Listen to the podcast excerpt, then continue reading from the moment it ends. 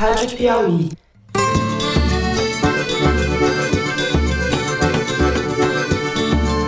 Olá, sejam muito bem-vindos ao Foro de Teresina, o podcast de política da revista Piauí. O governador do estado do Acre é o décimo governador que nos procura nesses últimos dias para formalizar a solicitação para a vacina, a vacina contra a Covid-19. Hoje, no episódio de número 130. O programa de hoje é o penúltimo do ano, pois é, ouvintes. O diretor liberou a gente para tirar umas férias. Vejam só como o mundo está louco.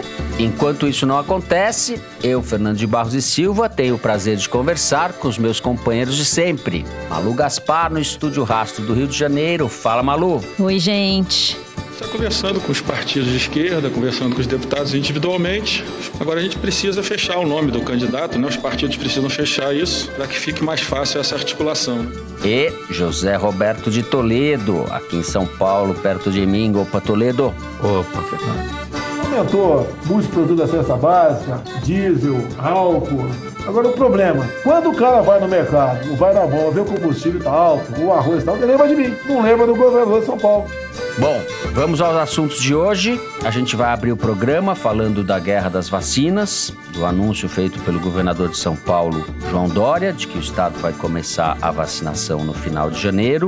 Vamos discutir se isso é mesmo viável e como o governo Bolsonaro reagiu a isso. Em seguida, vamos falar de outra guerra, a guerra pelas presidências da Câmara e do Senado, eleição que será em fevereiro, e como a decisão do STF de proibir a reeleição de Rodrigo Maia e Davi Alcolumbre embaralhou a disputa que está em curso no Congresso. De quebra, falamos também o que a demissão do ministro do Turismo, Marcelo Álvaro Antônio, tem a ver com isso daí.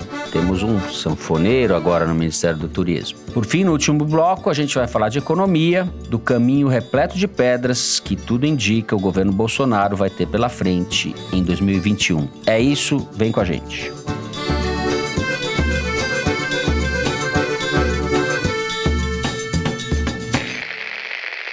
Muito bem. Na mesma semana em que o Reino Unido começou a vacinar a sua população contra o coronavírus, o governador João Dória anunciou que a vacinação em São Paulo vai começar no dia 25 de janeiro, data de aniversário da cidade. Ele se refere à Coronavac, vacina que está sendo testada no Instituto Butantan. O anúncio teve uma repercussão enorme, no dia seguinte, terça-feira, os governadores se reuniram com o ministro da Saúde, general Pazuello, para tratar do assunto. O ministro de Bolsonaro tentou jogar água fria nos planos do Dória, disse que a Anvisa ia demorar 60 dias para liberar qualquer vacina e os dois bateram boca. Na quarta-feira, depois de perceber que havia feito besteira, mais uma, Pazuello voltou atrás e disse que a vacinação emergencial pode começar ainda este mês, se o governo fechar acordo para comprar a vacina da Pfizer.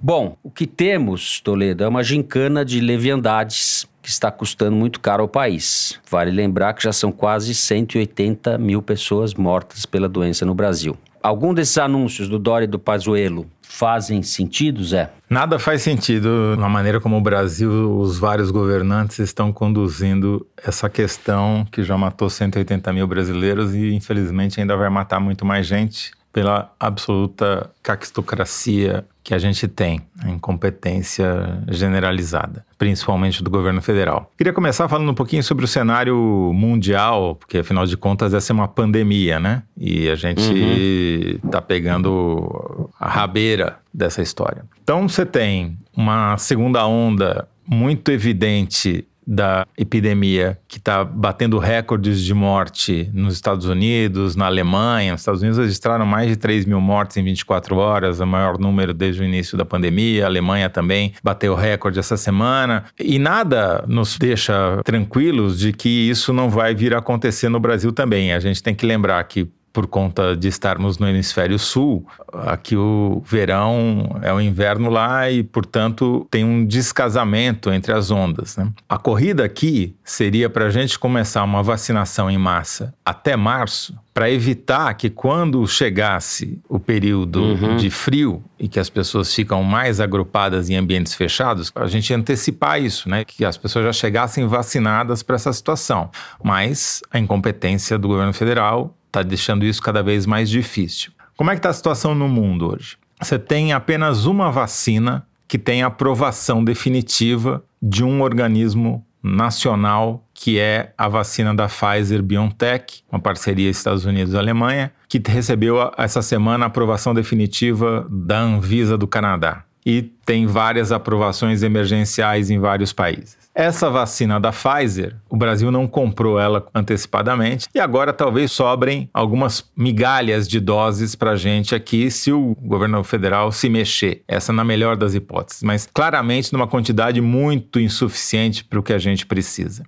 Quando a gente pega as estatísticas de dose per capita que já estão asseguradas, o Brasil está no time que não tem nem sequer uma dose per capita dos países no mundo, sendo que tem países aí que tem mais do que 3, 4 doses per capita porque comprou de vários fornecedores antes de a corrida e da guerra se instalar.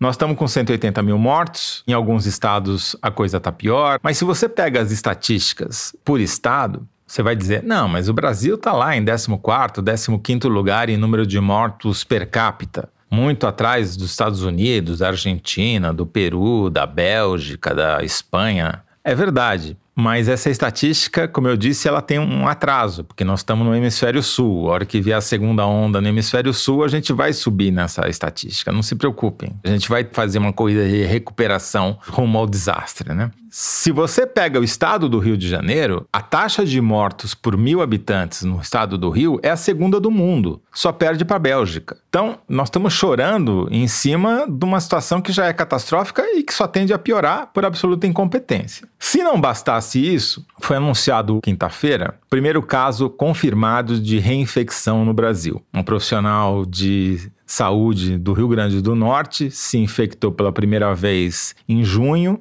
fez o RT-PCR, confirmou que era Covid, ela se recuperou e agora, em outubro, ela se reinfectou, fez de novo RT-PCR, confirmou que era Covid e daí fizeram a análise genética das duas amostras e descobriram que se tratam de variantes diferentes do vírus. Isso já tinha sido confirmado em outros países, né? Vários países já relataram casos confirmados de reinfecção.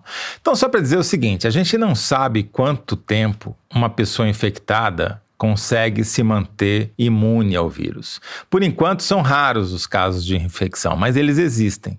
E isso vale também para a vacina. A gente só vai saber quanto tempo dura a vacina depois que muita gente estiver vacinada e tiver transcorrido um longo período. Então, por um lado, você tem todas essas más notícias. Quer dizer, o Brasil está muito mal posicionado na corrida pela vacina, não foi precavido, não comprou com antecedência, agora está tendo que correr atrás e sem a menor competência para fazer isso.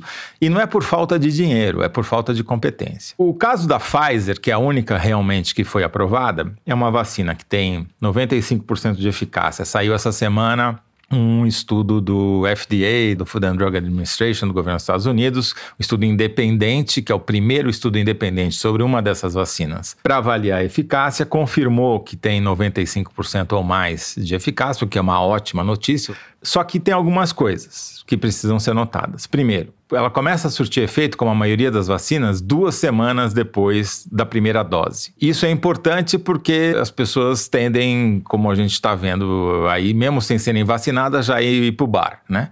Então, o risco que você corre é o cara tomar a vacina no dia seguinte ele vai para o bar comemorar, faz uma festa com a família. É suicídio, porque demora duas semanas para o corpo reagir para a vacina. Uhum. E precisa da segunda dose. A outra boa notícia é que ela agiu homogeneamente em pessoas de diferentes etnias, diferentes cores e raças, pessoas de diferentes grupos etários, pessoas com comorbidade ou sem comorbidade. Agora, essa é uma vacina que não vai chegar aqui tão cedo, né? O que, que, vai chegar aqui? Vai chegar primeiro a Coronavac, como você disse aí na abertura, foi anunciado pelo governo de São Paulo uhum. a partir do dia 25 de janeiro, aniversário da cidade de São Paulo, essa babaquice toda aí do paulistanismo, que vamos começar a vacinação aqui para pessoas mais idosas, pessoas da área de saúde. Pois bem, essa vacina, ela não divulgou dados até agora que possam ser examinados independentemente para saber qual é a eficácia que ela tem. A gente não sabe se ela tem uma eficácia de 50, 60, 90 ou 100%. Mais provável é que seja mais baixa do que essa da Pfizer. Ela tem uma aprovação provisória de uso em um país e ainda não apresentou os dados aqui para a Anvisa. Agora, os nossos queridos bolsonaristas viraram todos cientistas. Levantamento da Arquimedes nas mídias sociais mostram primeiro uma coisa, que o Bolsonaro está perdendo de 80 a 20 nessa guerra virtual sobre a vacina. Mais significativo que isso, entretanto, é que os 20% são fruto de uma mobilização raramente vista por parte do governo e dos bolsonaristas para defender o presidente e defender o governo. Quer dizer, eles estão jogando tudo que eles podem, mesmo assim estão perdendo de 80 a 20. Uhum. Só que o efeito desses 20 é que eles estão absolutamente embolhados, eles estão isolados, eles estão conversando entre si, eles não têm conexão com os 80%. É um processo de embolhamento, ou seja, não serve para nada. É que nem ceradeira, né? Que nem o, o ponto esquerda do Brasil na Copa de 94. Ficava ali rodando sobre si mesmo, não o chegava zinho. a lugar nenhum. Exatamente, o Zinho. O Zinho. Então, se o Dória vai ganhar ou não, é cedo para dizer. E toda essa é a briga dos bolsonaristas, que agora todos são cientistas defendendo a ciência. Imagina, você vai tomar vacina sem comprovação, sem esperar um parecer da Anvisa como se eles não Piada. tivessem feito exatamente isso com a cloroquina, né? E os memes, que são a maior parte das manifestações nas redes sobre isso, são muito engraçados, né? Então, o cara dizendo: Minha filha, você acredita em homem e não vai acreditar na vacina? Esse é o mais popular hoje em dia. Maria Lúcia, não responda se você acredita em homem. que você apurou sobre esse assunto? Que eu apurei. Esse negócio de fé é outro departamento. A gente aqui trabalha com os fatos. Seguinte, o que, que eu apurei em relação a essa guerra da vacina? Primeiro, analisar aqui o caso do João Dória. O Toledo já comentou que ele anunciou para dia 25 de janeiro aí o início da vacinação. Apresentou, assistimos a coletiva dele, eu assisti a coletiva inteira, explicando ali o plano de vacinação com até um razoável grau de detalhe sobre como vai ser a vacinação, as fases, quantas seringas serão serão compradas, quantos locais vão ser usados para aplicação da vacina. Ele chegou a chorar, dizendo que o presidente não tinha compaixão, criou todo um clima ali emocional. Ele perdeu a frieza quando falou assim da questão do coronavírus, que perdeu um amigo, etc e tal.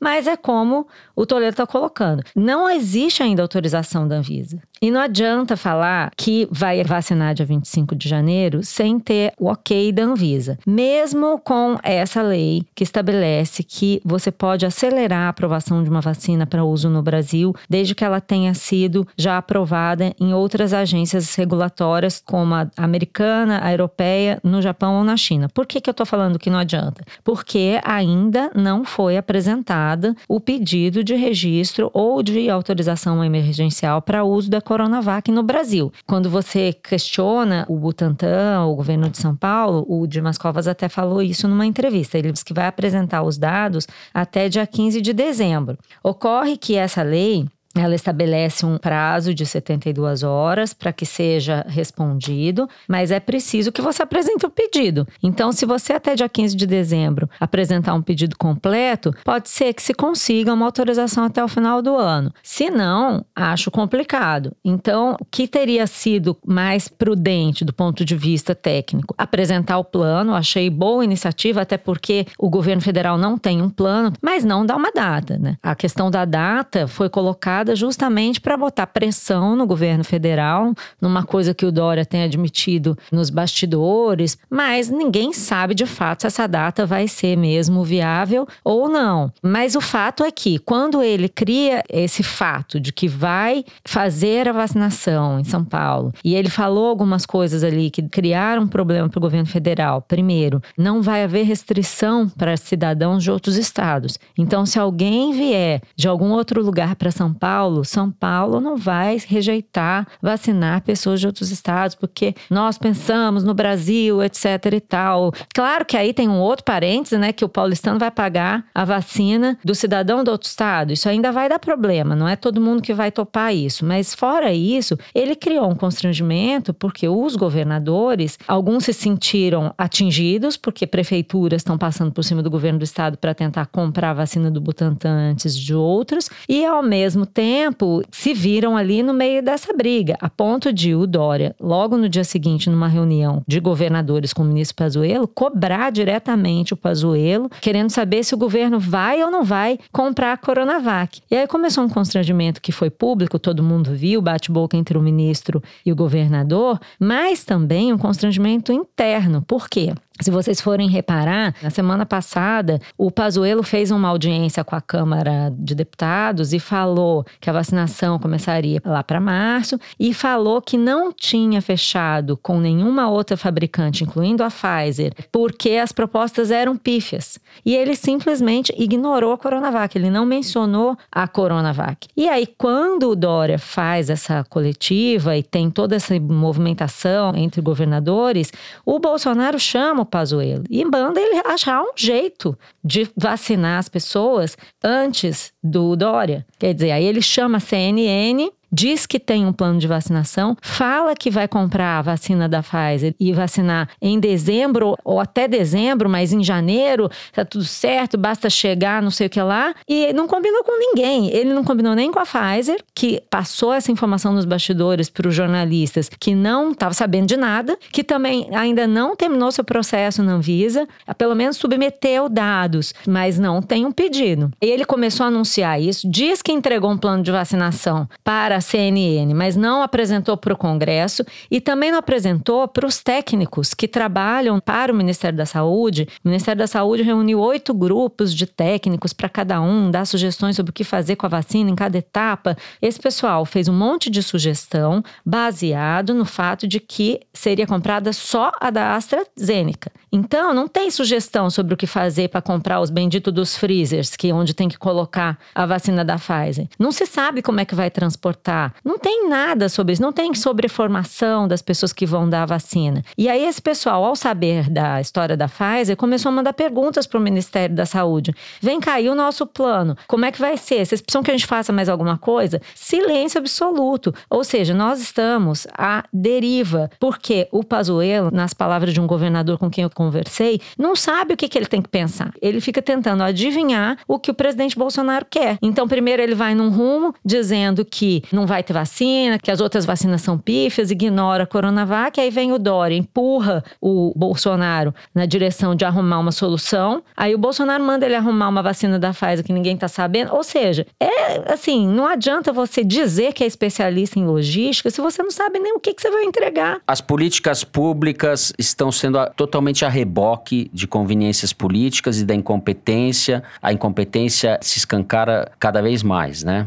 E a leviandade de todos, João Dória inclusive, porque está fazendo essa. Eu não vi a coletiva inteira como você, não vi que ele tinha chorado, mas está politizando de uma maneira patética também, né? Mas você sabe o que é mais triste com isso? Eles estão demolindo a credibilidade da uma das poucas coisas que o Brasil faz bem, faz com excelência, que é plano Sim, de vacinação em massa. Mais um capítulo da destruição institucional. Assim, quem começou isso lá na frente? Eu sempre me lembro desse dia em que o Pazuello anunciou que eu compraria a vacina do Butantan, disse que era a vacina do Brasil e ficou tudo bem. Pensei, pô, o Bolsonaro, do ponto de vista político, fez uma jogada inteligente, porque ele tomou para si a vacina que vai chegar. Aí, de repente, ele resolve que não quer a vacina, porque a vacina é da China, e começa aquela loucura, aquele delírio. E ele abriu espaço para o Dória fazer o que ele está fazendo, né? Do ponto de vista estratégico, ele cometeu um erro. Ele está tentando reverter, dar a volta, arrumar uma vacina qualquer, obrigando o Pazuello a pagar mais um mico, né? A diferença é que ele não é médico e ele não se sente obrigado a obedecer a um determinado código de ética, que foi o que aconteceu com o Mandetta e Nelson Tais. Chegou uma hora que os caras falaram, não, até aí eu não vou, daí para frente eu não vou. O Pazuello não tem esse limite, ele não, passa ele não tem espinha, vexame. né, Malu? É um general que é uma desonra para farda, né? Porque ele é incapaz de mostrar qualquer tipo de honradez, né?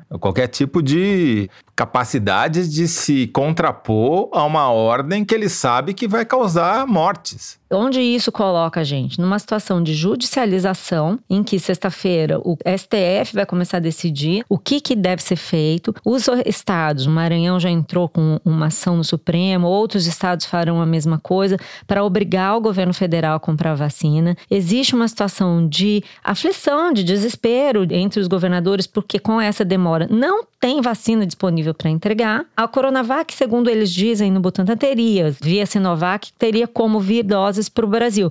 Mas também você tem que comprar para dar tempo de chegar, para entregar. Então tá todo mundo muito apavorado, porque a verdade é o seguinte: apesar de toda a campanha de destruição da credibilidade das vacinas em si, eu que fico nos grupos aqui, eu tô sempre vendo isso, eles estão se empenhando nos últimos dias muito em dizer que a vacina provoca efeito colateral, que é ruim, que a China, enfim, todos esses problemas. Mas a verdade é que as pessoas querem tomar a vacina. Ou vocês acham que tendo uma vacina, São Paulo vacinando as pessoas, alguém vai falar assim: ai, que bom que eu não tô vacinando? Não existe isso. É óbvio. É óbvio. Ah, e já estão comprando. Os governos do Acre e do Maranhão já vão comprar de São Paulo. A Bahia também vai comprar. Já começaram a comprar seringa, já estão se mexendo, porque esse é o crime maior.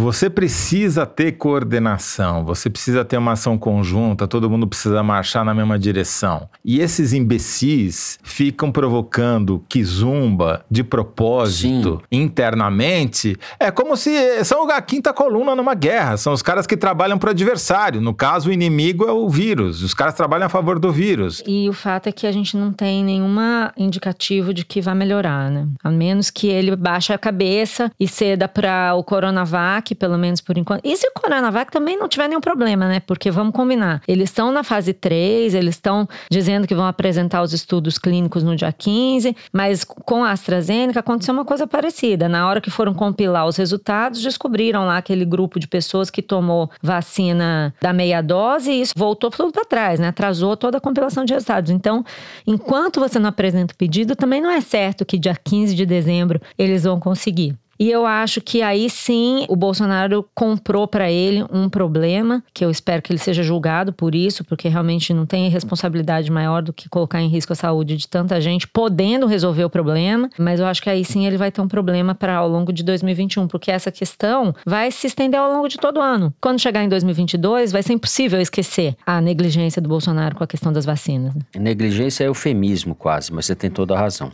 Bom, muito bem. Com isso, a gente termina o primeiro bloco do programa.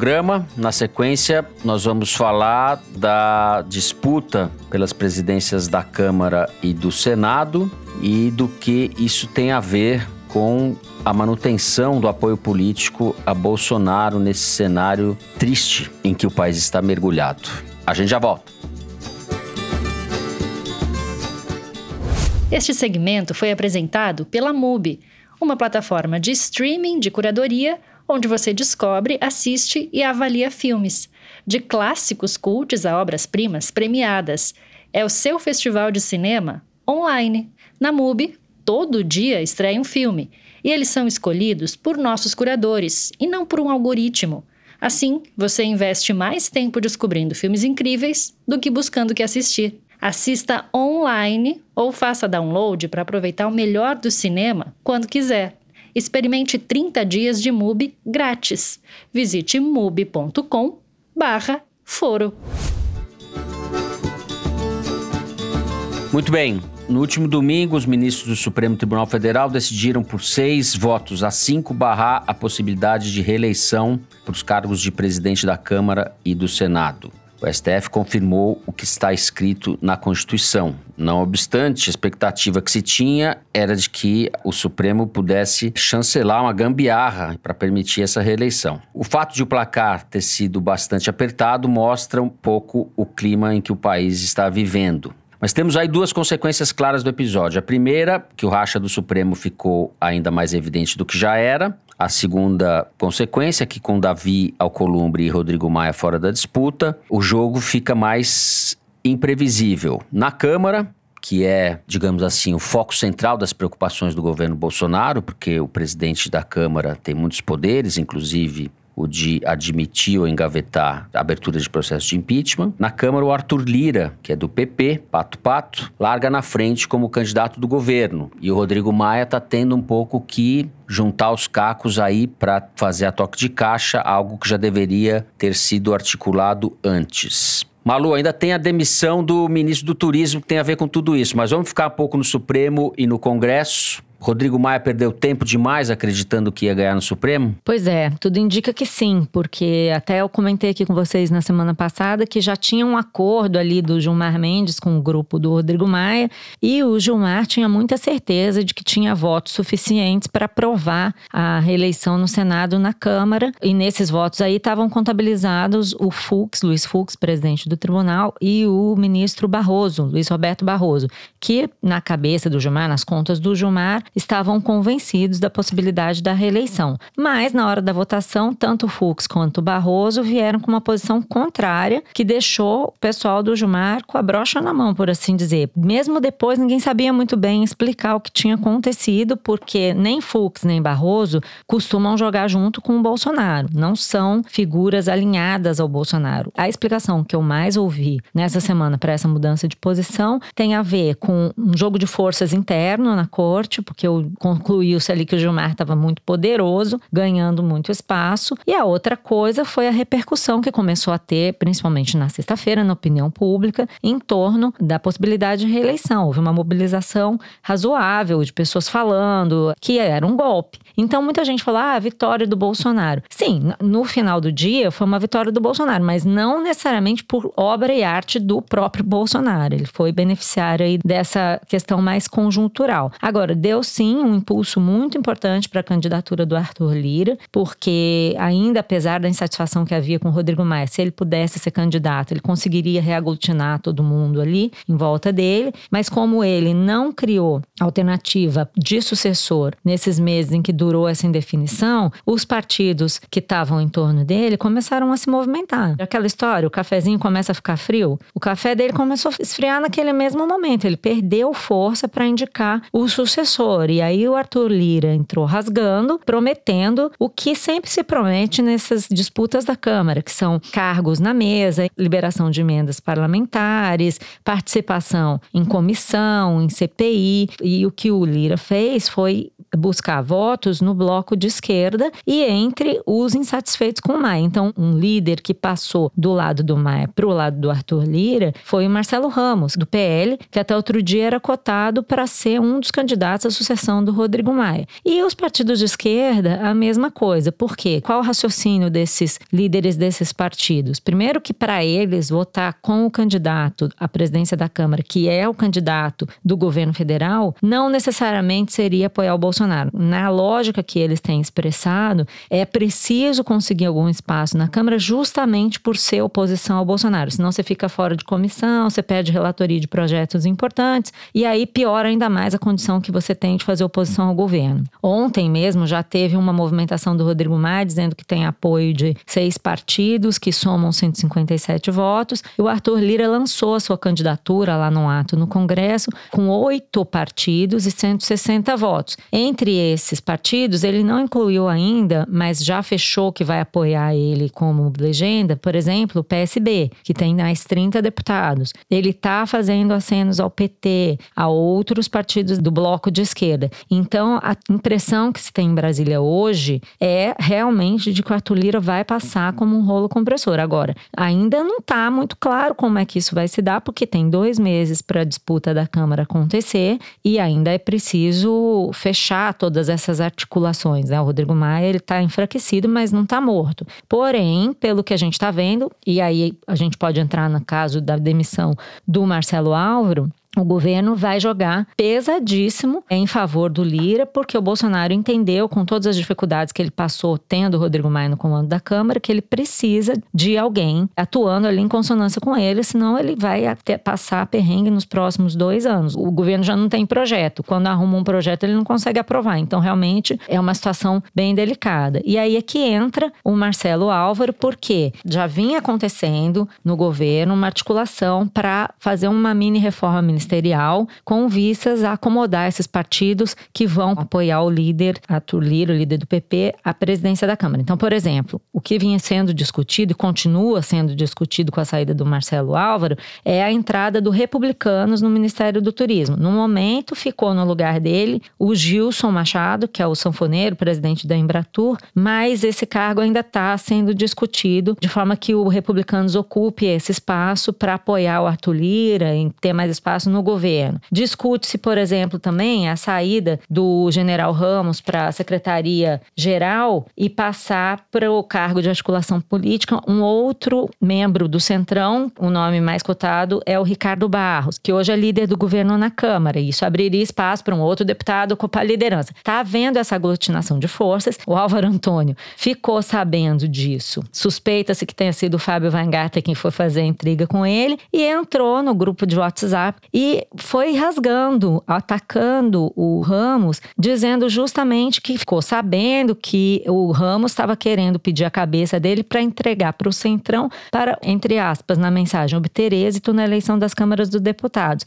E o que mais interessante que vem a seguir, que foi o que irritou ali o Ramos e o Bolsonaro, o senhor entra na sala do PR comemorando algumas aprovações insignificantes no Congresso, mas não diz o altíssimo preço que tem custado. Conheço de parlamento, o nosso governo paga um preço de aprovações de matérias é, em letras maiúsculas, nunca visto antes na história.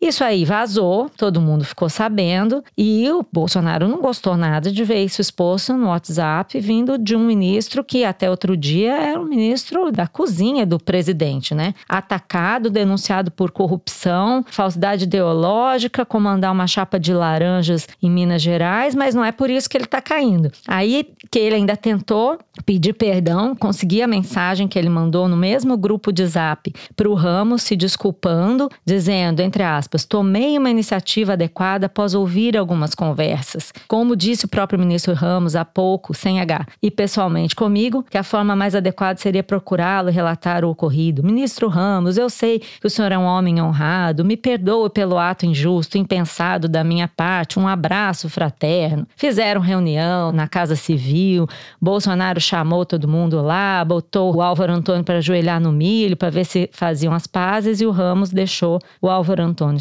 saindo sozinho e ele realmente dançou. Zé, você que está ouvindo aí esse relato todo, zap do Álvaro Antônio pro Ramos, ajoelhou no milho. O Zé que falava lá atrás do Centrão, o, governo, o Centrão ia abocanhar esse governo. Então, o que mais me chama a atenção nesse episódio específico é que o Álvaro Antônio foi o primeiro ministro a sofrer uma acusação de corrupção e o Bolsonaro jogou por baixo do tapete porque ele não se importa com corrupção, diferentemente do que ele fala. Né? Aliás, ele pratica o mesmo tipo de corrupção da qual o ministro é acusado. Mas caiu porque é ruim de briga, né? Escolheu o adversário errado, apelou e dançou. Queria comentar duas coisas. Primeiro, um pouquinho falar sobre o Rodrigo Maia. Rodrigo Maia, ele cometeu um erro que é comum entre jornalistas, que é confundir a sua personalidade com a cadeira que ocupa, né? Então, um jornalista que ocupa um cargo que tem prestígio num veículo de comunicação, ele às vezes acha que o prestígio é dele e não do veículo, e daí quando ele sai do cargo, ele percebe que a coisa não é bem assim. O Rodrigo Maia cometeu exatamente o mesmo erro, ele confundiu o poder do presidente da Câmara dos Deputados, que tem não só o poder de começar processos de impeachment, contra o presidente da República, mas ele tem o enorme poder de determinar a pauta do Congresso. E isso é um poder que as pessoas que não estão no dia a dia da política não fazem ideia do tamanho que isso representa, porque ele tem um poder de barganha gigantesco em relação ao governo, ao Ministério da Economia, da Fazenda, todos os outros ministros e ao presidente da República, e tem um poder gigantesco para todos os lobbies privados. Né? Se você tem interesse em aprovar uma determinada legislação que vai beneficiar seu negócio, você obrigatoriamente tem que negociar com o presidente da Câmara para saber se aquele assunto vai ser votado ou não vai ser votado. O Rodrigo Maia confundiu o poder da cadeira com o poder dele e se iludiu achando que podia convencer o Supremo a contrariar o que está escrito na Constituição e com isso embatucou e impediu qualquer tipo de articulação do grupo político em torno dele para criar uma candidatura viável. Ao contrário, fomentou a candidatura do candidato governista, do candidato do PP, e está entregando de mão beijada essa eleição para ele. O Arthur Lira tem 160 votos em tese, né, podendo chegar a 190 com a adesão do PSB. Com isso, ele já está no segundo turno de votação. E daí no segundo turno ele precisaria chegar a 257 para se eleger maioria absoluta e ele é o candidato que está mais perto disso. Não acredito que vai haver um nome da oposição. O máximo que você poderia ter é um baleia rossi da vida do MDB correndo por fora, né? O, o, problema do MDB, além de não ter maioria, faltar voto na Câmara, é que ele já vai ganhar o Senado, porque tem os dois Eduardos, Eduardo Gomes e Eduardo Braga, que são os dois candidatos mais fortes. Mas o que, que eu acho realmente relevante nessa discussão toda? A gente confunde, às vezes, falando em centrão, fisiologismo com uma opção política pelo centro. O que prevalece no Brasil é o fisiologismo, ou seja, eu tomo lá da cá, você me dá isso que eu te dou aquilo, né? E o governo aprendeu, errando muito, a praticar o fisiologismo e conseguiu trazer para o seu campo os partidos mais fisiológicos. E não tem nenhum partido mais fisiológico do que o Progressistas. Ele é fisiológico desde a ditadura. Né? E o Progressistas foi o grande vencedor dessa eleição municipal. Então, você tem uma conjuminação que favorece o progressistas, favorece a candidatura do Arthur Lira, favorece que o governo acabe se beneficiando indiretamente de todo esse movimento e até do resultado da urna. Quer dizer, ironicamente, a grande derrota do Bolsonaro nas eleições municipais, porque não elegeu quase ninguém que apoiou, pode acabar se transformando numa vitória se o Progressistas virar o partido governista por excelência e que pode combinar até com a eventual filiação dele lá. Do ponto de vista político, talvez o governo esteja se encaminhando para o melhor cenário que ele já teve desde a posse.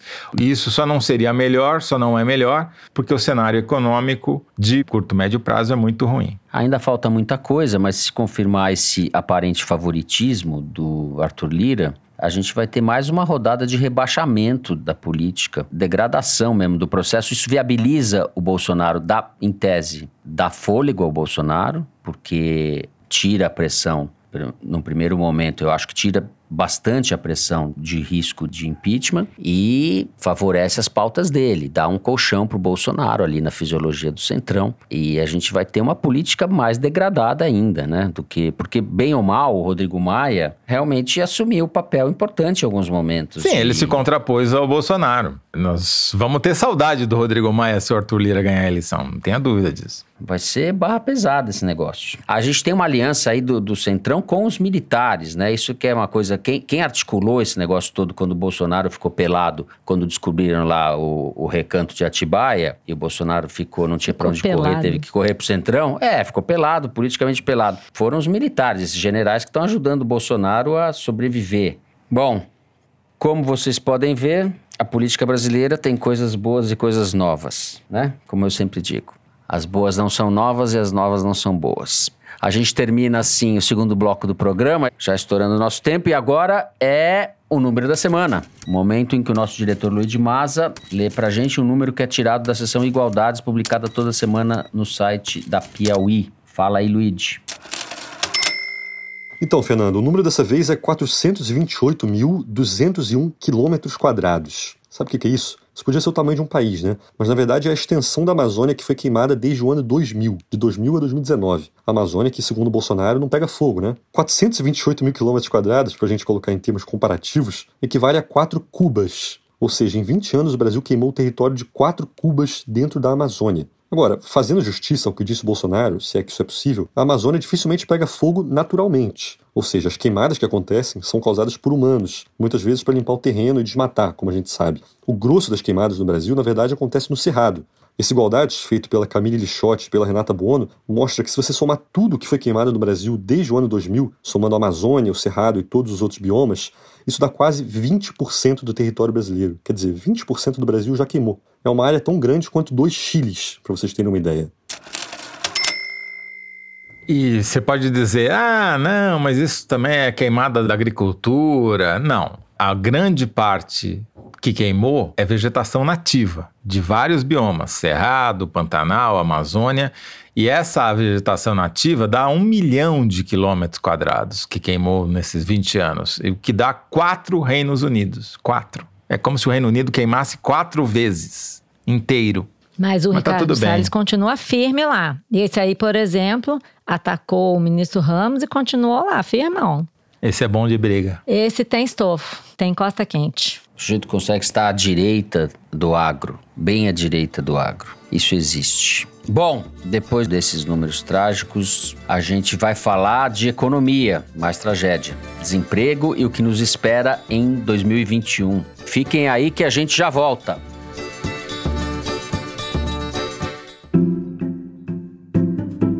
Imagine receber na sua casa os livros mais aguardados antes deles chegarem às livrarias. Assim funciona o Intrínsecos, o clube do livro da editora Intrínseca. Todo mês você recebe um livro inédito surpresa com uma revista literária exclusiva. O clube que publicou em primeira mão o novo livro de Helena Ferrante traz agora em janeiro o aguardado lançamento de uma autora premiada que explora a hipocrisia e o declínio do sonho americano.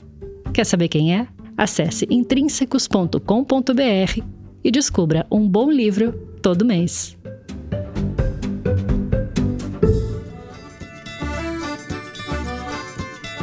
Muito bem, assunto agora é economia. A situação que se desenha para o ano de 21 é bastante preocupante. Houve um esboço de reação no final do ano, mas há muito mais incertezas do que razões para otimismo. O Jornal Estado de São Paulo publicou essa semana uma reportagem mostrando que o número de pessoas vivendo na pobreza cresceu quase 9 milhões, ou seja, 9 milhões a mais de pessoas vivendo abaixo da linha da pobreza desde que o auxílio emergencial foi reduzido de 600 para a metade disso, 300 reais. A partir de janeiro, esses 300 reais deixam de existir. O governo está vendo uma maneira justamente de estender sobre outro nome, sobre outra rubrica, esse dinheiro, porque sem isso, realmente, a situação pode ficar explosiva. Há, além disso, uma alta no valor dos preços dos alimentos, não é, Zé? A maior alta desde 2002. E o conjunto da obra é uma combinação bastante explosiva, sem muita perspectiva. Estou sendo muito pessimista, Zé? Não, o cenário é esse, né? O que a gente vem falando já há várias semanas ou meses essa altura sobre a tempestade perfeita que o Bolsonaro montou para si mesmo. Começamos a ouvir os trovões, né? E os raios devem chegar entre janeiro e fevereiro. A situação só não é pior graças ao auxílio emergencial, só que esse auxílio já foi prorrogado várias vezes e agora o governo conseguiu um estratagema para que ele seja pago ao longo de janeiro. Mas a partir de 1 de fevereiro, se o governo não conseguir aprovar nada, esse auxílio acaba e aí a popularidade do Bolsonaro vai certamente sentir ainda mais. Ele se segura hoje nas pessoas de menor renda e menor escolaridade, justamente aquelas que recebem auxílio emergencial. Mais do que isso, o Brasil vai ter dificuldades para retomar o crescimento, como parece que vai acontecer no resto do mundo, por sua própria incompetência. Porque se você não consegue vacinar a população em massa, você vai ter um descasamento. Enquanto o mundo desenvolvido, o hemisfério norte, vai conseguir retomar a economia graças a essa vacinação, aqui nós vamos ficar patinando porque as pessoas vão continuar tendo que praticar isolamento social, o comércio vai continuar e os serviços vão continuar tendo dificuldades para retomar porque as pessoas não estão vacinadas. E o brasileiro vai virar um cidadão de segunda classe no mundo, não vai conseguir viajar, porque não vai ter o passaporte da vacinação, e internamente você vai ter estados vacinados ou parcialmente vacinados e estados sem vacinação, o que vai gerar também um conflito de quem pode ir para onde, né? Então, essa marca do governo Bolsonaro, que é criar a cisânia, separar as pessoas, provocar radicalização sobre qualquer assunto, desde a vacina até o time de futebol, tem um custo gravíssimo para a economia, porque a economia ela costuma ir bem quando caminha todo mundo na mesma direção, ou pelo menos a maior parte na mesma direção. Ou seja, provocar a cisânia ajuda a eleger, mas é péssimo para governar. Agora, ele tem uma chance. Que é a despeito da incompetência do Bolsonaro. Tem gente, cada vez mais gente, na verdade, falando num novo ciclo de liquidez no mundo de desvalorização do dólar e retomada do boom das commodities. O boom das commodities, que aconteceu entre 2003 e 2010, foi responsável em grande parte pela popularidade do Lula, né? que desembocou na eleição da Dilma e tudo que a gente já conhece. Claro que o governo Lula soube aproveitar isso, fazendo políticas de distribuição de renda e consolidando a sua popularidade usando essa onda internacional. E o Bolsonaro até agora não mostrou nenhuma capacidade para fazer isso. Porém, se essa circunstância externa vier a mudar, talvez ele tenha alguma chance. Maria Lúcia Gaspar, quais são as suas previsões para a economia? Você está mais pessimista em relação a. Não, eu acho que está meio definido, mas realmente o Bolsonaro toma um fôlego com a possibilidade do Arthur Lira ser eleito. No momento entre agora e fevereiro, a gente não tem como chutar nada exatamente, porque está tudo acontecendo agora. Se o Arthur Lira for eleito, o Bolsonaro ganha um espaço para negociar alguma flexibilização no teto de gastos, que é uma coisa que o Rodrigo Maia deixou bem claro que não faria. E o Arthur Lira, embora dê declarações públicas de que não vai furar o teto e tal, a gente sabe que internamente ele está engajado em encontrar uma solução que permita ao governo, não sei se estender o auxílio emergencial, porque para te falar a verdade, eu não sei se isso vai ser necessário do ponto de vista do governo a partir de agora. Vou dizer por quê.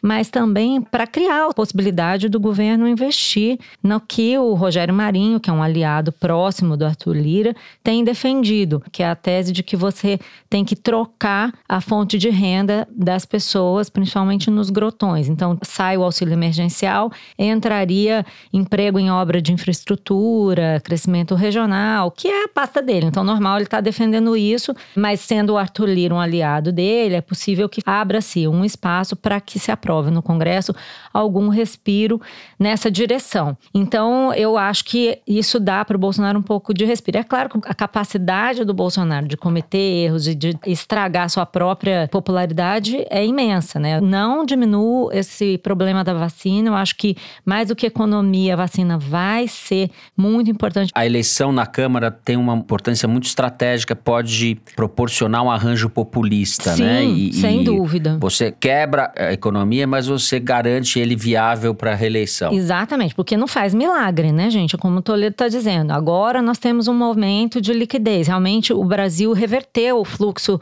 de entrada e saída de recursos. A gente já falou aqui quantas vezes que estava saindo dinheiro do Brasil, por isso o dólar estava aumentando. Agora a gente está tendo uma entrada líquida de dólares. Essa semana teve um IPO bem grande na bolsa bolsa, da Reddor, está acontecendo alguns movimentos, porque lá fora existe um otimismo com o quê? Com a vacina, com a recuperação econômica.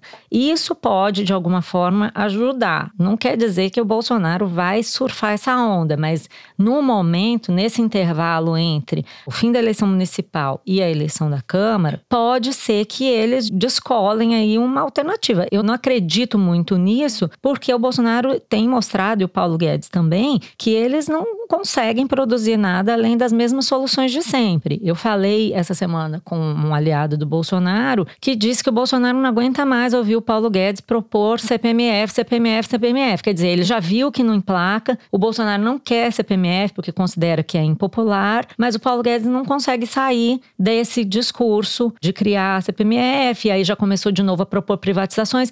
Ele está sempre repetindo a mesma coisa e não sai do lugar. Então também não acho que é a panaceia de todos os males Salles eleger um aliado na presidência da Câmara. Você tem que ter o que aprovar. Mas é como diz o Toledo: se o Centrão tomar conta do governo, aí você tem uma outra pauta que é uma pauta muito mais pragmática. Lembremos que também nessa época do Lula, o Centrão estava lá, né? O Centrão ocupou cargos no governo da mesma forma e ajudou a tocar a economia ao longo desse governo com esses projetos aí que a gente está vendo o Rogério Marinho querer implementar.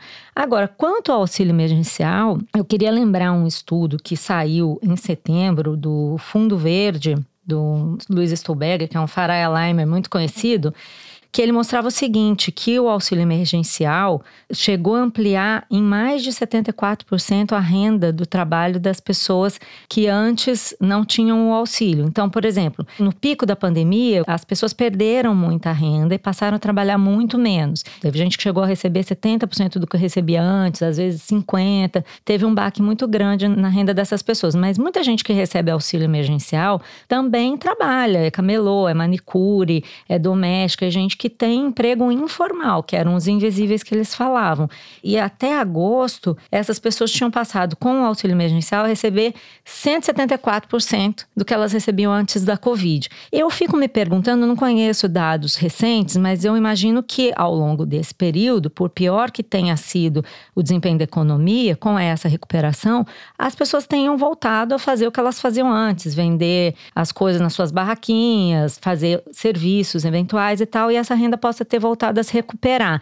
Então, para a gente saber se o auxílio emergencial geraria desemprego e até que ponto ele afetaria o humor das pessoas em relação ao governo, seria preciso ver se elas recuperaram sua renda ou não. Acho que isso poderia ajudar a medir o tamanho do estrago, porque é diferente, né? Se você, tipo, nunca mais recuperar o mesmo rendimento que você tinha antes da crise, é uma coisa. Se você passa a crise e recupera, pode haver no eleitor essa memória. Ah, eu no pior momento eu tive um auxílio, agora tá tudo melhor. Sei lá, entendeu? Acho que isso é uma coisa a se ver quando você analisa o comportamento do eleitor. Porque se o cara perdeu o auxílio emergencial, mas tiver uma renda, não necessariamente ele vai botar isso na conta do governo, entendeu? É, mas a gente vê os dados do desemprego explodindo, né? Sim, mas é o que eu tô falando, eles são empregos informais, né? Sim, mas o desemprego é das duas coisas. O desemprego pega as pessoas com carteira e sem carteira. Nesse que estão caso, procurando emprego. Sim, e está aumentando porque tem mais gente procurando emprego justamente porque elas não têm mais a renda ou não têm o mesmo nível de renda que tinham no auge do auxílio. Sim, mas o que eu estou dizendo é que eu não sei se dá para a gente ligar a saída do auxílio emergencial à subida do desemprego e em que públicos, porque os dados mostram que muita gente teve um acréscimo na renda e agora vai voltar à renda habitual. O 174% de aumento foi porque eles receberam auxílio emergencial, Sim, receberam mas esse acima do mesmo que eles estudo ganhavam. mostra que chegaram em agosto já com 83% da renda que eles tinham antes. Se eles continuaram recuperando, pode ser que não faça tanta falta. Pode ser que seja faça mais efeito para o governo fazer programas de geração de renda. Eu estou colocando uma questão. 100% das pessoas que perderam auxílio emergencial vão ficar desempregadas? Não sei. É só isso que eu estou querendo dizer. Eu não sei. O que eu estou vendo aqui nesse estudo é que talvez não. Se tiver crescido a renda, se as pessoas tiverem retomado a renda, quantas dessas pessoas retomaram? Que regiões do Brasil elas estão? Finalmente tem uma polêmica nesse programa, tá um tédio. É uma polêmica que o governo Bolsonaro deveria acompanhar. Quem sabe, a partir dessa polêmica, ele desenha suas políticas públicas, né? Tá certo. A Joe me cabe encerrar la polêmica. Muito bem, vamos finalmente ao Kinder Ovo. Aquela hora em que a direção coloca o áudio de um obscuro deputado do Rio Grande do Sul e espera que a gente consiga adivinhar. Nem é Malu. Malu Não, passou gente, vergonha não, junto mas com a eu tô gente. numa fase ruim. Tô mal. Tá numa fase ruim. Tô, Vamos tô lá. com o ouvido destreinado. Solta o adorno aí no Kinder Ovo.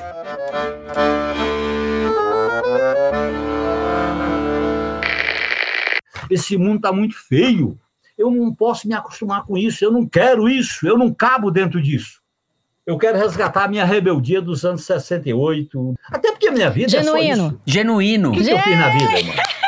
Não nada. Eu não me formei. Eu não tenho título de doutor. O Eu não tenho propriedade. voltou. Eu não tenho riqueza. Eu tenho também acertei, hein? três Ah, depois de mim, falei primeiro. Uma de cinco anos, uma de um ano e meio e agora a crise sanitária. Então, eu, a minha vida está vinculada a um objetivo maior, que é a humanidade, que eu sonho. Eu tenho sonho, eu não abri mão dos meus sonhos. Eu quero ter o direito de sonhar, eu quero ter o direito de utopia, eu quero ter o direito de vislumbrar uma coisa melhor. Esse mundo está muito feio, está muito mediocrizado. É isso aí. Acertei! Nossa, genuíno que você foi achar, na, a produção foi achar o genuíno que tá uma figura realmente ficou esquecida, né? Ele fez uma live, acho, semana passada, não foi? Eu acho que eu recebi Então. um convite para essa live. Ex-deputado federal, ex-presidente do PT, durante entrevista ao canal de YouTube TV 247, É. no último dia 5 de dezembro. Deputado Aê. José Genuíno. Pronto, agora sim, vou encerrar o ano bem. Eu acertei também, eu quero 25% só Não, você desse acertou negócio depois de mim, depois de mim não adianta. Não tem recurso, produção? Gilmar, liga pro Gilmar. Bom, é isso? Depois desse Kinder Ovo que eu e a Malu ganhamos. o Toledo, que mora aqui perto, viu o que eu falei antes. Fernando, recomendo que você peça um parecer pro Sérgio Moro. Exato. Queria pedir escusas. Muito bem, vamos então para o nosso Correio Elegante. A produção está me passando aqui um e-mail enviado pelo Gabriel Priven. Diz o seguinte: Minha esposa Beth e eu somos fiéis ouvintes do Foro. A gente deixou para ouvir o episódio 128 enquanto viajávamos para São Paulo. Passou o primeiro, o segundo, o terceiro bloco, o Kinder Ovo, as cartinhas e nada. Olho para Beth e digo: Não vou falar nada do Maradona? Eis que segundos depois o Fernando encerrou o episódio com uma dedicatória a ele. Ufa, ainda bem. Qual a importância dos outros assuntos perto do melhor jogador da história mundial? Ele pergunta. No quinto minuto dos acréscimos, o Foro se salvou de perder um qualificadíssimo ouvinte argentino. Um grande abraço.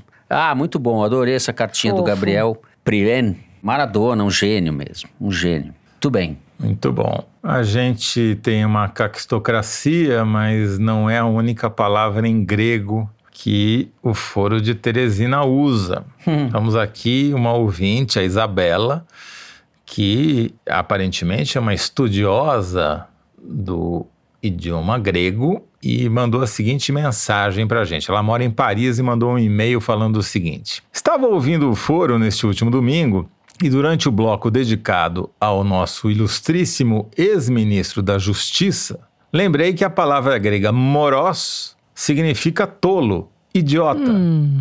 Interessante. Achei pertinente compartilhar isso com vocês, que também são amigos da língua helênica. Aproveito para mandar um beijo para os meus Calistói Filói e para a nossa professora Samea. Um grande beijo para vocês. Então, primeiro eu quero mandar um beijo pro Fabiano Severino, nosso ouvinte de Foz do Iguaçu, que marcou a gente no Twitter dizendo que assinou a Piauí e que nós somos as vacinas mentais de que ele precisa. Um beijo, querido. Obrigada pela audiência. E também pro Vitório Bortolai, que me escreveu dizendo que há mais ou menos um ano e meio apresentou o foro para os pais dele, Cláudio e Eduardo, que eles escutam desde então toda sexta-feira. E ele escreveu assim: se puder mandar um abraço para eles, seria uma surpresa muito bacana, já que não moro mais com eles em São Paulo. Oh. Então, um abraço, um beijo para Cláudio Eduardo, pais do Vitório, um beijo para o Vitório também. E para terminar, eu tenho uma mensagem da Andrea, que ficou indignada com o Kinder Ovo na semana passada. Ela falou assim: dessa vez vocês mexeram com os brios da gauchada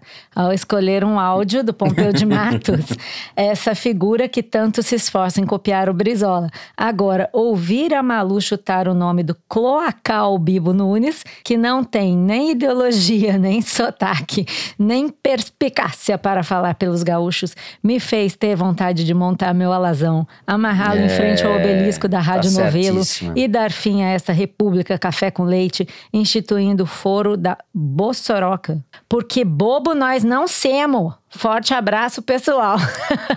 Eu queria parabenizar a querida ouvinte, o Leonel, engenheiro Leonel Brizola. Muito bem, que mais? Nothing. Então é isso. Depois desse desaforo gaúcho dos Pampas, eu sou obrigado a encerrar o programa dessa semana. Muito bem, é isso. Foro de Teresina é uma produção da Rádio Novelo para a revista Piauí, com a coordenação geral da Paula Scarpim. O nosso diretor é o Luiz de Maza e os nossos produtores são a Mari Faria e o Marcos Amoroso. O apoio de produção em São Paulo é do Vitor Hugo Brandalize, da Clara Reustab e do Renan Suquevicius. A Mari Faria edita o vídeo do Foro Privilegiado, o teaser que a gente publica nas redes sociais da Piauí e no YouTube. A edição do programa é da Evelyn Argenta e do Thiago Picado. A finalização e a mixagem são do João Japassi, que também é o intérprete da nossa melodia tema, composta por Vânia Salles e Beto Boreno. A nossa coordenação digital é feita pela Kelly Moraes e pela Juliana Jäger.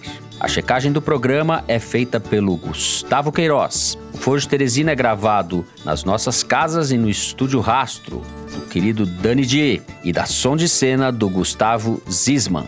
É isso. Eu, Fernando de Barros e Silva, me despeço dos meus amigos. José Roberto de Toledo. Tchau, Toledo.